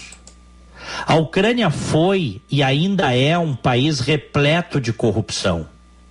Isso não significa que não deveríamos ajudar os ucranianos. Fico feliz por estarmos fazendo isso e insisto que devemos fazê-lo. Mas minha sensação é que a equipe de Biden caminha muito mais sobre uma corda bamba em relação a Zelensky do que possa dar a parecer, querendo trabalhar como pode para garantir que ele vença essa guerra mas fazendo isso de uma maneira que ainda mantém alguma distância entre Washington e a liderança da Ucrânia. Para que não seja Kiev a dar as cartas e para que não sejamos constrangidos pela bagunçada política ucraniana depois da guerra. A percepção de Biden e de sua equipe, segundo minha apuração jornalística, é que os Estados Unidos precisam ajudar a Ucrânia a restabelecer sua soberania e a expulsar os russos, mas não permitir que a Ucrânia se transforme num protetorado americano na fronteira com a Rússia. Temos de ter foco preciso no que é nosso interesse nacional e não vaguear por caminhos que levam a constrangimentos e riscos que não desejamos. Uma coisa que sei sobre Biden, com quem viajei ao Afeganistão em 2002, quando ele era senador e chefiava a Comissão de Relações Exteriores do Senado, é que ele não romantiza a respeito de líderes mundiais. Ele lidou com muitíssimos ao longo de sua carreira e adquiriu uma noção muito boa sobre onde começam e até onde vão os interesses americanos. Pergunte aos afegãos. Então, onde os Estados Unidos estão neste momento? O plano A de Putin de tomar Kiev e instaurar um líder fiel à Rússia fracassou. E seu plano B de tentar simplesmente tomar o controle do antigo centro industrial da Ucrânia, conhecido como Donbass, cuja população tem origem russa em sua maioria, ainda está em dúvida. As recentemente reforçadas tropas terrestres de Putin fizeram algum progresso, mas ainda limitado. É primavera no Donbas, o que significa que o terreno ainda está pantanoso e úmido em certos locais. Portanto, os blindados russos ainda tende a apelar para estradas e autopistas em muitas regiões, o que os torna vulneráveis. Enquanto os Estados Unidos navegam entre Ucrânia e Rússia, tentando evitar ser ludibriados, um ponto brilhante no esforço para evitar uma guerra maior é o sucesso do governo americano em evitar que a China forneça ajuda militar à Rússia. Isso é importantíssimo. Afinal, em 4 de fevereiro, o presidente da China, Xi Jinping, recebeu Putin na abertura dos Jogos Olímpicos de Inverno de 2022, quando eles revelaram todo tipo de acordo em comércio e energia e posteriormente publicaram uma declaração conjunta, garantindo que a amizade entre Rússia e China não tem limites. Isto é passado. Depois que a guerra começou, Biden explicou pessoalmente para Xi Jinping, durante um delongado telefonema, que o futuro econômico da China depende do acesso do país aos mercados americano e europeu, seus dois maiores parceiros comerciais, e que se a China fornecer ajuda militar para Putin, isso teria consequências muito negativas para o comércio chinês com ambos os mercados. Xi Jinping fez a conta e foi dissuadido de ajudar a Rússia militarmente, de qualquer modo, o que também enfraqueceu Putin. As restrições do Ocidente sobre exportações de microchips para a Rússia estão começando a prejudicar seriamente as fábricas do país e a China até agora não se apresentou. Minha conclusão ecoa meu ponto de partida e não canso de ressaltar. Os Estados Unidos têm de se ater o mais estritamente possível ao seu objetivo limitado e claramente definido de ajudar a Ucrânia a expulsar as forças russas o quanto possível, ou de ajudar a Ucrânia a negociar a retirada dos russos sempre que os líderes ucranianos considerarem que for este o momento certo para isso. Mas estamos lidando com alguns elementos incrivelmente instáveis, em particular, um Vladimir Putin ferido politicamente. Gabar-se de matar seus generais e afundar seus navios, ou apaixonar-se pela Ucrânia de maneira que nos envolva com o país eternamente, é o cúmulo da insensatez. Este é o texto do Thomas Friedman, colunista do The New York Times, que diz que a guerra está ficando cada vez mais perigosa para os Estados Unidos. Ah, que análise, hein, Chauri? É. Mas a, a, a China, por ser um grande parceiro comercial de vários países do mundo, do Brasil é o principal, por exemplo, né?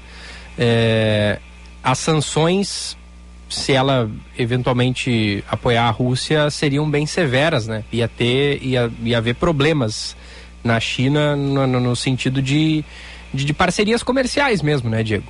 Como, como deve estar havendo na Rússia também. Aliás, como está é, mas havendo o, Mas o, o Thomas Friedman deixa claro que os Estados Unidos e a China, embora façam críticas públicas recíprocas, já pactuaram de que a China não pode ajudar a Rússia. Sim, sim. Porque isso prejudicaria a China e os Estados Unidos. Uhum, uhum e não há interesse recíproco de um prejuízo em função da Rússia. Tá?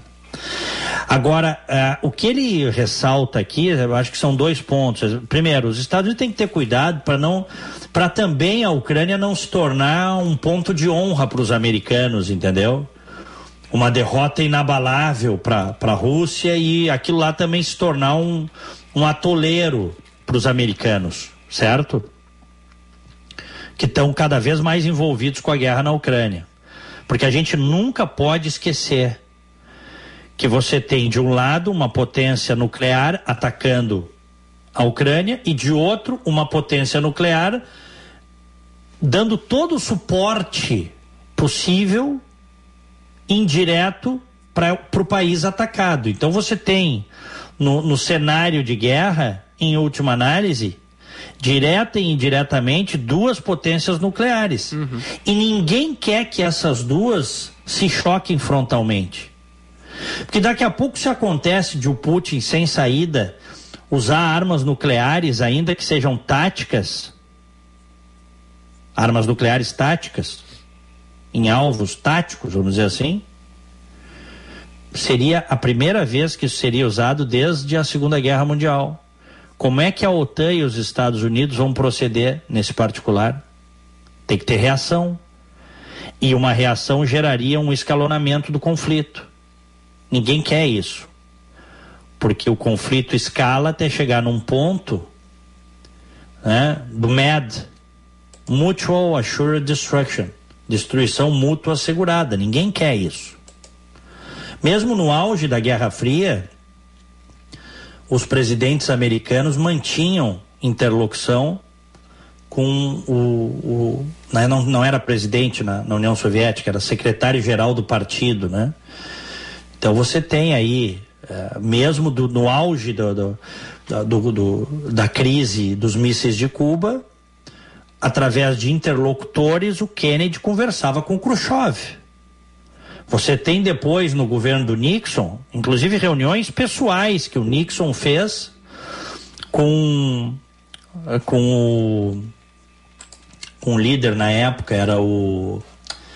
Uh, poxa vida, deixa eu ver aqui. Uh, o líder da União Soviética nos anos 70, o. Depois do Khrushchev, me ajuda aí, Chauri. Brezhnev. Boa. Leonid Brezhnev. O Nixon se encontrou pessoalmente com o Brezhnev, certo?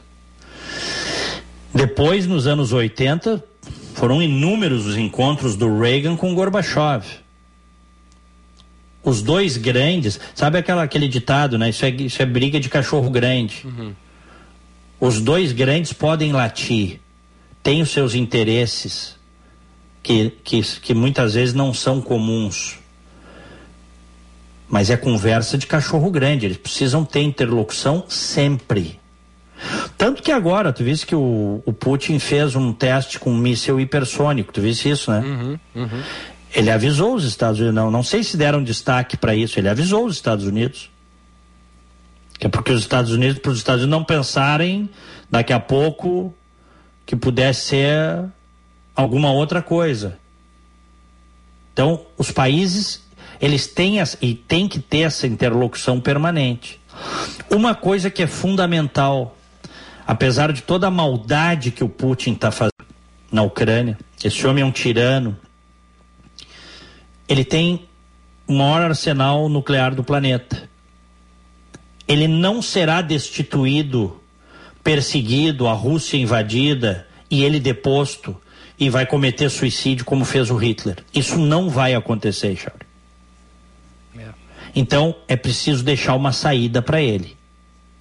Como será essa saída? Bom, os países precisam pensar para que esse conflito não se prolongue. E te digo até, inclusive, o seguinte, tá? No futuro, até muitas dessas sanções venham a ser revistas, tá? Porque não pode ser uma queda de braço que não tem vencedor, entendeu? Ele tem que ter uma saída para poder terminar o conflito. É, é, muito triste isso que eu estou dizendo, mas é, é, é, é, o que o, é o que o mundo vai ter que, que compor.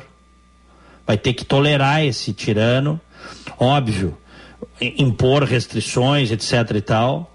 Agora, se ele não tiver nenhuma saída, imagina um Putin completamente sem saída. Será que o cara não cogitaria fazer uma besteira? É, certamente. certamente. Então, isso tem que ser pensado pelas potências. E eu tenho certeza que nesse momento estão pensando. O Macron, o Emmanuel Macron, foi criticado por conversar com o Putin, né? Uhum. O Macron tá certo o presidente reeleito agora da França, ele está certo em conversar. Tu precisa manter a interlocução, mesmo com o tirano, precisa manter. Não tem que alternativas tem. É melhor conversar, tem um canal de conversa ou não tem um canal de conversa? Racionalmente falando. Melhor ter, né? Com certeza. É, é então. Eles se falaram no início desse mês, né? Eles tinham se falado Falaram. pela última vez lá em 29 de março. É. Então ficaram um mês praticamente sem. Isso que, o, isso que o Macron é, ganhou a eleição também colando na Marine Le Pen o, o, o putinismo, vamos dizer assim, né? Uhum. Um, uma defesa, como se ela fosse a. Em grande parte também era representante dos interesses da Rússia na França. Então ele usou muito o nome do Putin. Isso não impediu ele depois ligar para Putin e conversar com o Putin. Né? Então essa interlocução precisa continuar, precisa ter. E Chauri, hum. tu vê que hoje o programa foi extremamente jornalístico. Jornalístico, né? é. Quero ver reclamarem agora, vocês que é. nos criticam quando a gente fala besteira, quando a gente roda música. Reclamem agora. reclamem. É. Não, um cara reclamou, para não dizer que não teve reclamação, lá no início. Eu dei uma passadinha ali no chat, quando a gente estava falando do WhatsApp. O cara disse lá, ah, mas aí programa, ó, só futilidades. Alô, diretor do programa, é assim mesmo? Ah, não, mas esse aqui é um bolsominion, eu tô vendo aqui. ele vai, volta, ele disse que nunca mais ouviu, vai ouvir o programa e tá sempre aí. É, é. É um bolsominion. Na verdade, ele adora o programa, mas ele, tá, ele tá injuriado porque se critica o Bolsonaro aqui, né? Então, eu, eu, não, não vamos ter como mudar a visão dele. A gente falou dois minutos de besteira e o resto tudo coisa séria e a gente foi criticado por falar É, ele já falou várias vezes que o programa não presta, é ruim, que nunca mais ia ouvir, tá sempre aí. É. E tem outros também que já se despediram, tô vendo outros aí que já se despediram do programa, estão aí, postando hoje, inclusive. Estão aí, né? É que, nem, aí, é. é. que nem quando o cara vai no jogo, no teu caso, o jogo do Grêmio, eu no jogo do Inter, aí o time joga mal e o cara diz assim, eu não venho mais, eu não é. boto mais meu pé aqui nesse estádio. No domingo que vem tá todo mundo lá de novo. Este programa é um vício, senhor Gilberto Echauri. É um vício, é um vício. É ou não é? Vamos para o nosso bom dia? Opa! Bom dia! No Band News Porto Alegre, primeira edição.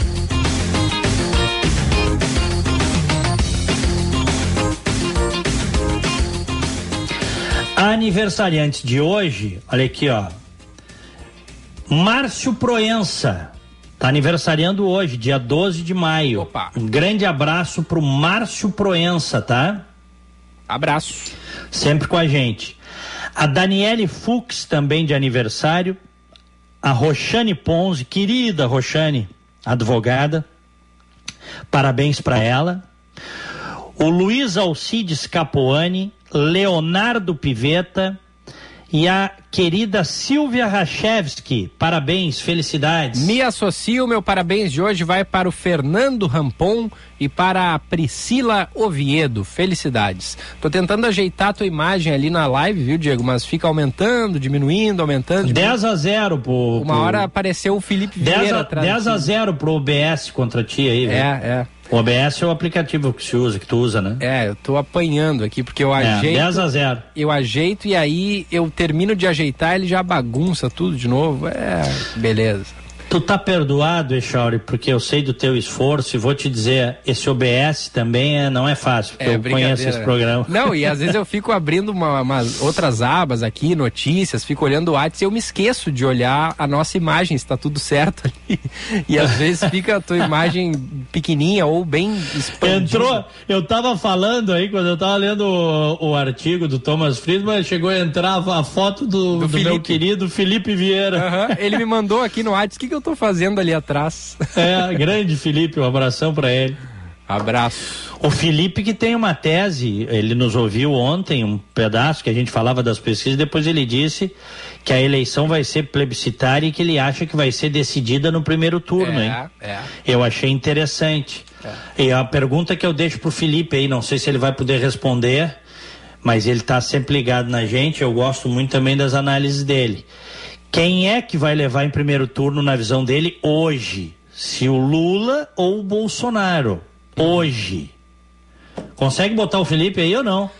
Pá, Diego, agora tá, é que tem que ser combinado antes, porque tem uma, uma mão técnica para ser feita nessa mesa aqui, com os canais e diferentes é, portas de entrada. Então eu vou ficar dois. ouvindo aí, isso, porque isso. a tese do Felipe é interessante. Se... A, com, a, com a polarização a, a polarização está cada vez pior, né? Uhum, uhum. É, você, a terceira via ainda não surgiu, embora é, é, curioso, porque as pesquisas, todas elas mostram que você tem aí entre 35% e 40% dos eleitores que não querem votar em nenhum dos dois, né? Tu já visse isso, né? É, é isso aí. É. Então você tem mais de um terço dos eleitores que não quer nem Lula nem Bolsonaro. E, no entanto, não surge, a terceira via não, não, não, não, não, não decola.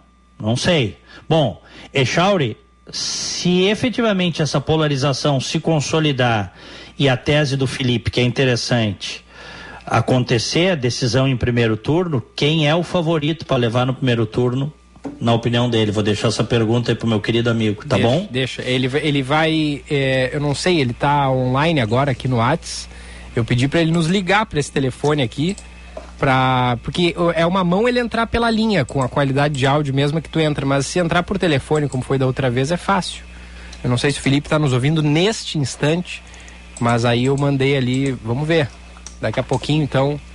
É, é porque eu já tenho que ir também, eu tenho, já é, tenho que ir embora. Tá acabando, né? Falta três é. minutos. É. Eu já tô indo embora e, e não. Ó, ó. Não ganho hora extra. Tá aí o homem, ó. tá aí o Felipe? Tá aí. Alô, Felipe, tá ouvindo? Pouquinho. Aí, é, ó. pouquinho. Ó o vozeirão. né? Tá no ar, tá no ar. Tô no ar. E aí, Diegão, tudo bem? Ô, grande Felipe. Tudo tranquilo.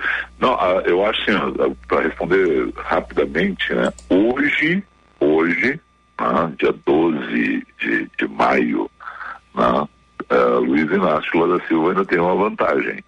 Mas eu, da- forma como está crescendo, e principalmente da forma como a gente está olhando as pesquisas no Nordeste, onde a gente vê uma consolidação do nome do Bolsonaro, independente da- do que está acontecendo em termos de governo né, no Nordeste, chegou lá a- a- a- o auxílio emergencial, né, o Auxílio Brasil, e isso muda o quadro, Diego. Então, hoje, eu digo que Lula eh, ainda está na frente, mas está virando esse jogo. O Bolsonaro se aproxima. E, e não é nem baseado em todas as pesquisas, Diego, porque ontem também disse o seguinte: tem pesquisa demais para todos os gostos, viu, Diego? É. Uhum. Sim, eu vi. É, Tem, tem, tem pesquisa demais, cara. Eu, eu, eu não Não, eu sei, mas de qualquer forma, o, o- tem pesquisas que mostram uma recuperação do Bolsonaro nas últimas semanas, outras já estão mostrando estagnação, mas o conjunto delas, na verdade, aponta o Lula na frente com mais de 40%, né? O conjunto delas. É, Isso é um fato, né? O, o fato que eu que eu estou analisando aqui, especificamente o Nordeste, onde a gente vê uma consolidação, um crescimento. Sim. O Nordeste, o Nordeste nos últimos anos, né, e, e foi onde Bolsonaro perdeu a eleição, né, é, e agora ele se aproxima. Mesmo que ele não no Nordeste, ele vai crescer muito no Nordeste. E isso vai mudar esse jogo. tá? Então é, é uma situação de você olhar para aqueles bolsões, onde é que ele tinha uma consolidação. Rio Grande do Sul você vê que não muda muito. Né? E você tem dois candidatos bolsonaristas nesse momento, inclusive ao governo do estado, que estão ali, estão bem nas pesquisas. Né? Onix e, e Heinz. Né?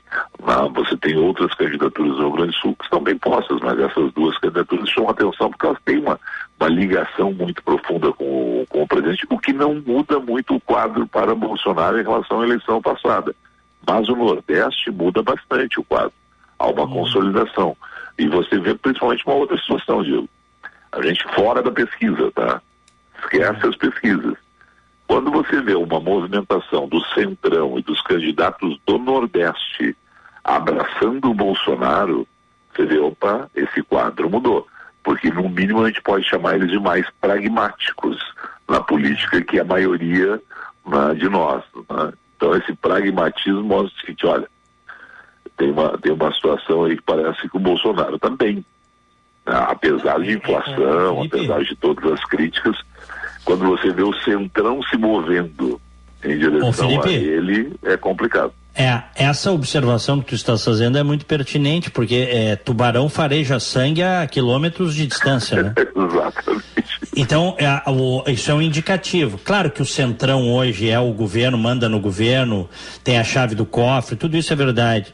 Mas eles também estão farejando alguma coisa que a gente não tá no Nordeste, né? Exatamente. E tem uma outra situação, né? lembrando o seguinte, primeiro de janeiro de 2023, o Lula está lá no Palácio do Planalto, o Centrão se move de novo para a esquerda. Né? A gente não tem dúvida nenhuma disso.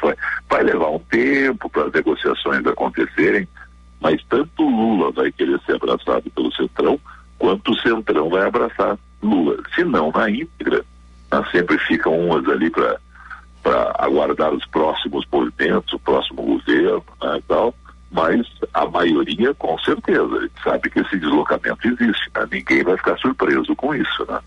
É, o, duas certezas a gente pode ter nessa vida. As baratas sobreviveriam a uma guerra nuclear e o centrão estará em qualquer governo. Exatamente.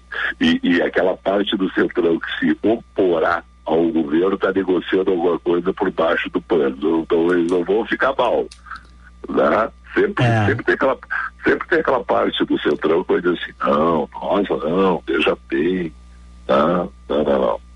Sempre tem um, sempre tem uma negociação embaixo do pano, não tem. Não é verdade. Tem, eles, nunca, eles nunca ficam mal, viu, Diego? Tá, mas o Felipe, tu, então tu achas que a eleição vai ser decidida em primeiro turno?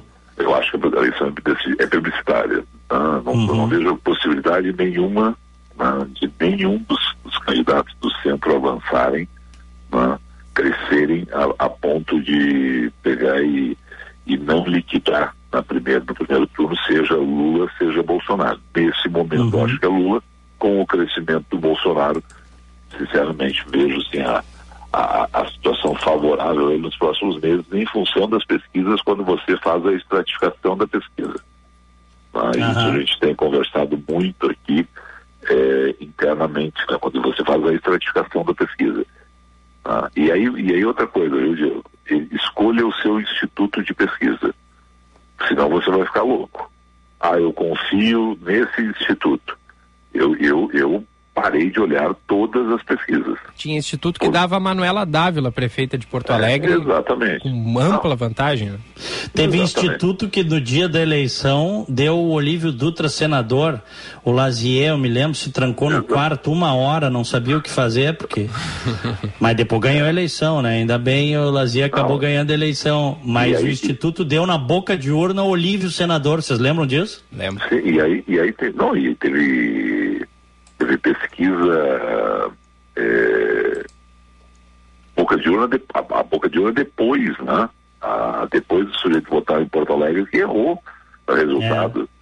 É. Né? E teve, e teve uma, e eu não esqueço uma, uma, uma, entrevista que eu fiz com o senador Paim, que uma vez pegou e se elegeu, né?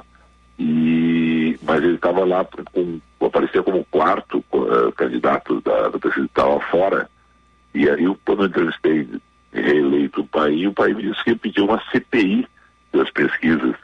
Nunca foi feito, é o poder dos institutos, porque interessa para eles esse jogo, né? Para eles interessa, hora, hora favorece, hora prejudica aqui, mas lá na frente favorece de novo.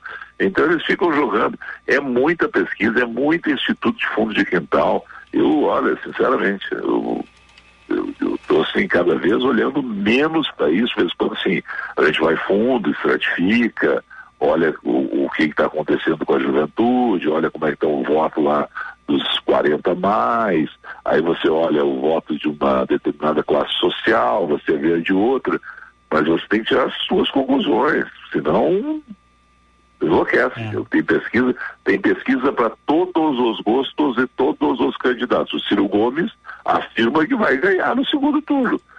Aí tu olha a pesquisa Ontem. em campo. Esse Ontem, cara não, inclusive, não, não ele, ele gravou um vídeo dizendo que é impossível ele retirar a candidatura dele, que ele vai até o fim, que vai vencer no segundo Isso. turno. É baseado nesse vídeo aí que eu tô falando. Tá aí tu olha, é. em campo, o Ciro, então me mostra essa pesquisa que indica que tu vai colocar pressão sobre os dois. Não? Nada mostra que alguém vai colocar pressão entre uh, nos. A Simone Tebet cresceu de 1 para 2, 100% de aumento. É de 1 para 2, gente. O Ciro oscilou 30% positivamente. Então ele saiu de 7 e foi para 9.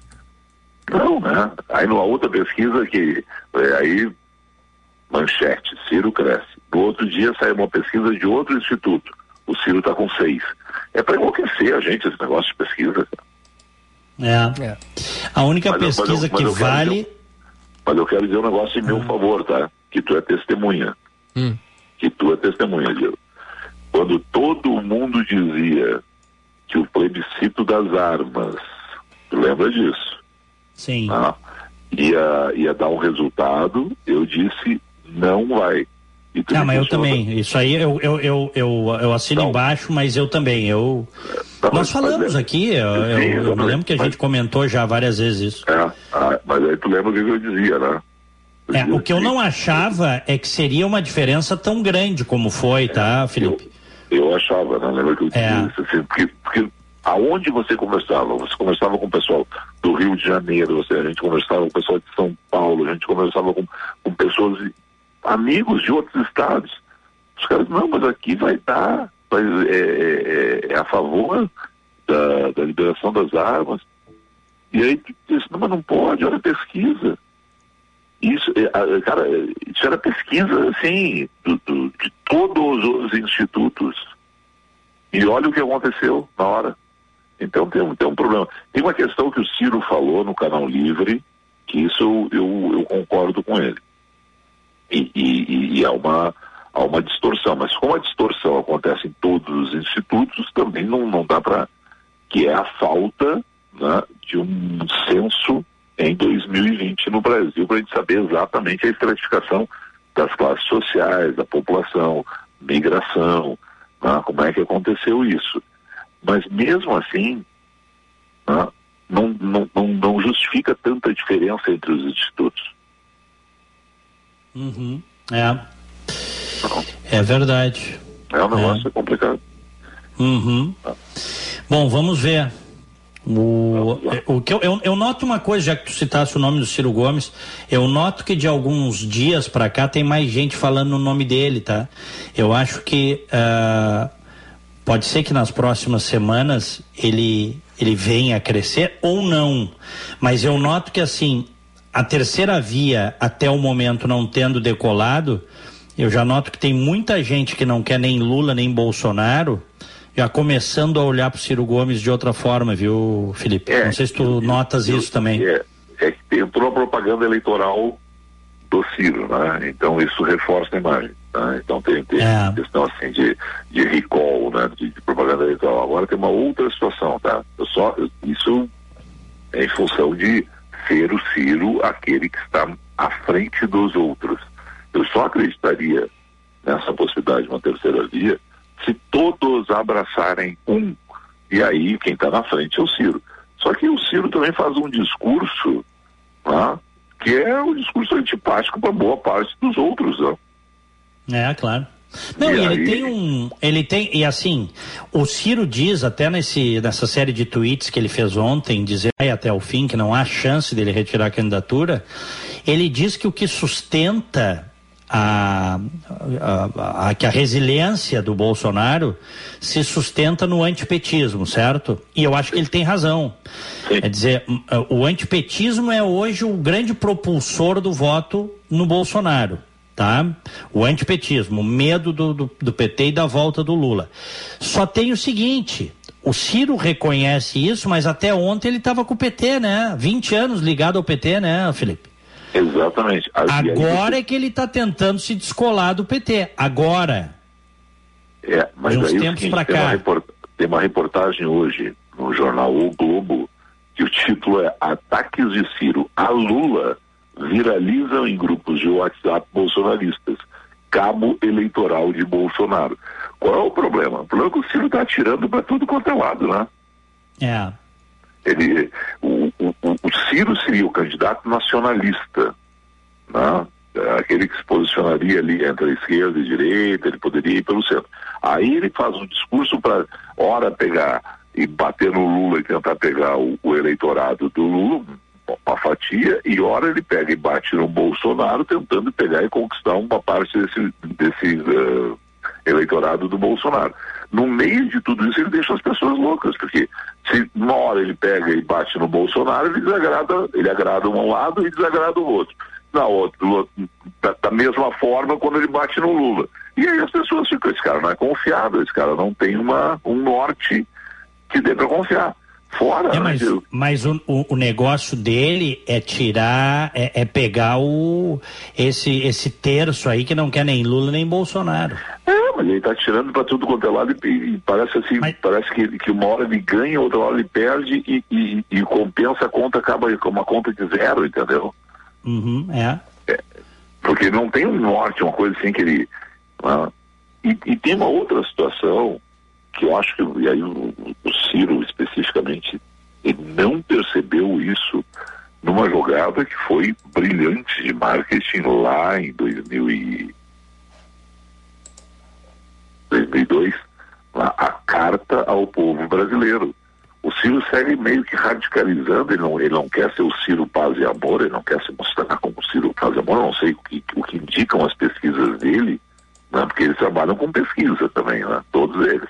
O Bolsonaro, quando fala para a bolha dele, essas, eh, esses reiterados ataques, por exemplo, do Bolsonaro ao sistema eleitoral brasileiro, você fica assim, vem cá, isso já é uma questão passada, não tem mais debate, mas é porque em alguma pesquisa dele está dizendo que a bolha dele está satisfeita.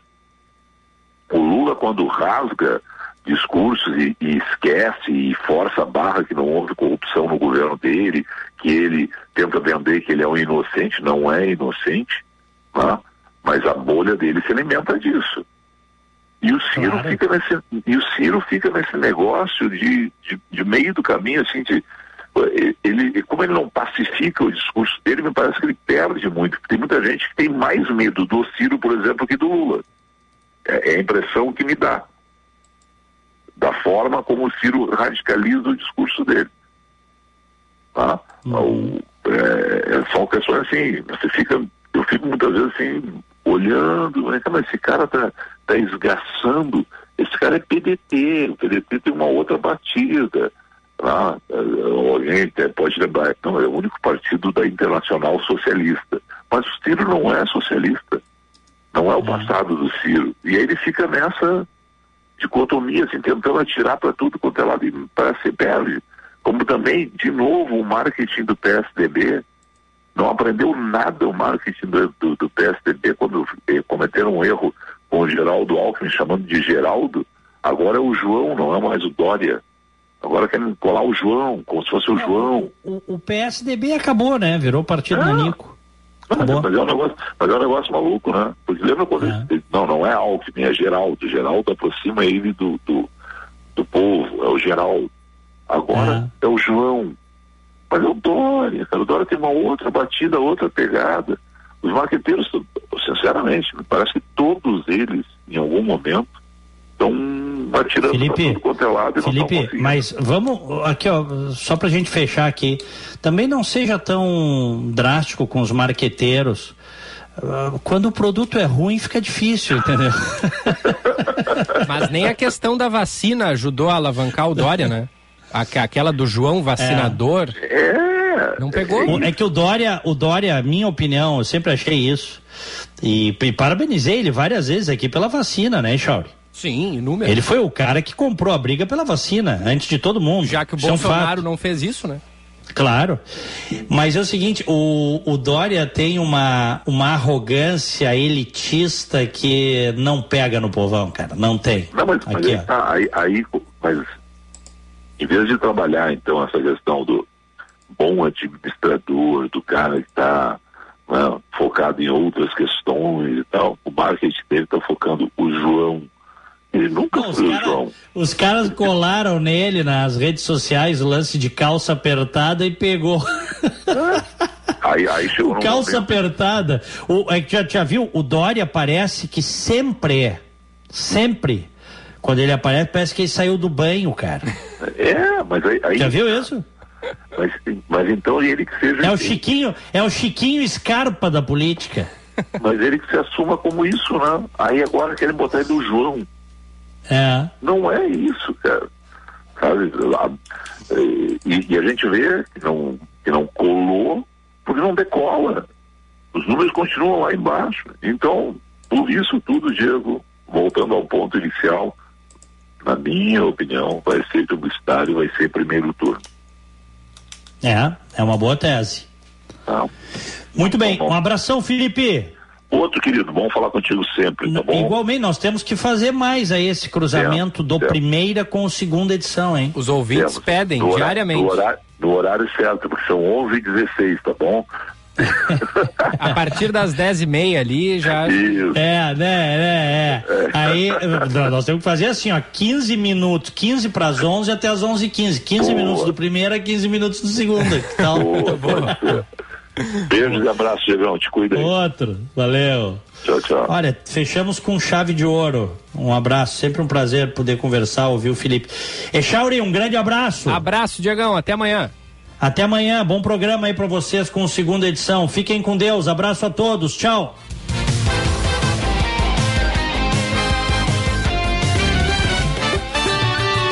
Band News FM, temperatura. Oferecimento Cindy Lojas Porto Alegre. Inspiração para transformar o varejo. 16 graus, um décimo. FBV é o maior evento do varejo no Brasil. Três dias de palestras, networking, inovação, tendências e tecnologia. É o varejo sem fronteiras. Você vai ficar de fora dessa? Faça já sua inscrição. Inscreva-se em feirabrasileiradovarejo.com.br.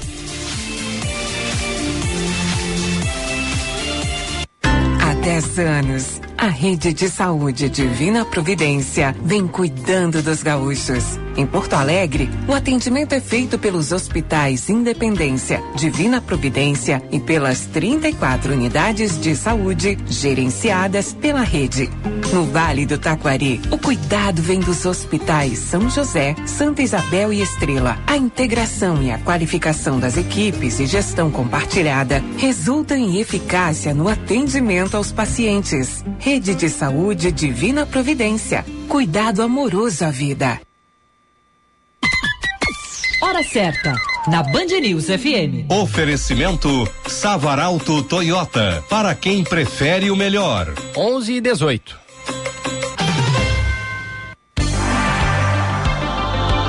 Vida pede mudanças de planos. Leve Unimed Porto Alegre para sua empresa, sem gastar mais. São planos a partir de 41 e 50 mensais, com todo o cuidado de nossa equipe médica de excelência. Aproveite e complete sua proteção com um plano odonto por apenas 9,90 mensais. Faça já sua mudança de plano de saúde sem aumentar custos e com vantagens exclusivas. Unimed Porto Alegre, cuidar de você. Esse é o plano.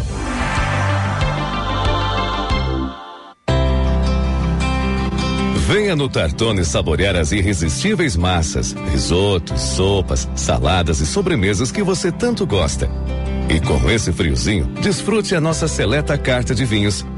Tartone Restaurante, italiano de cardápio e alma. Bourbon Country, Galpão Food Hub ou ligue 99615 8784. No Insta, arroba Tartone.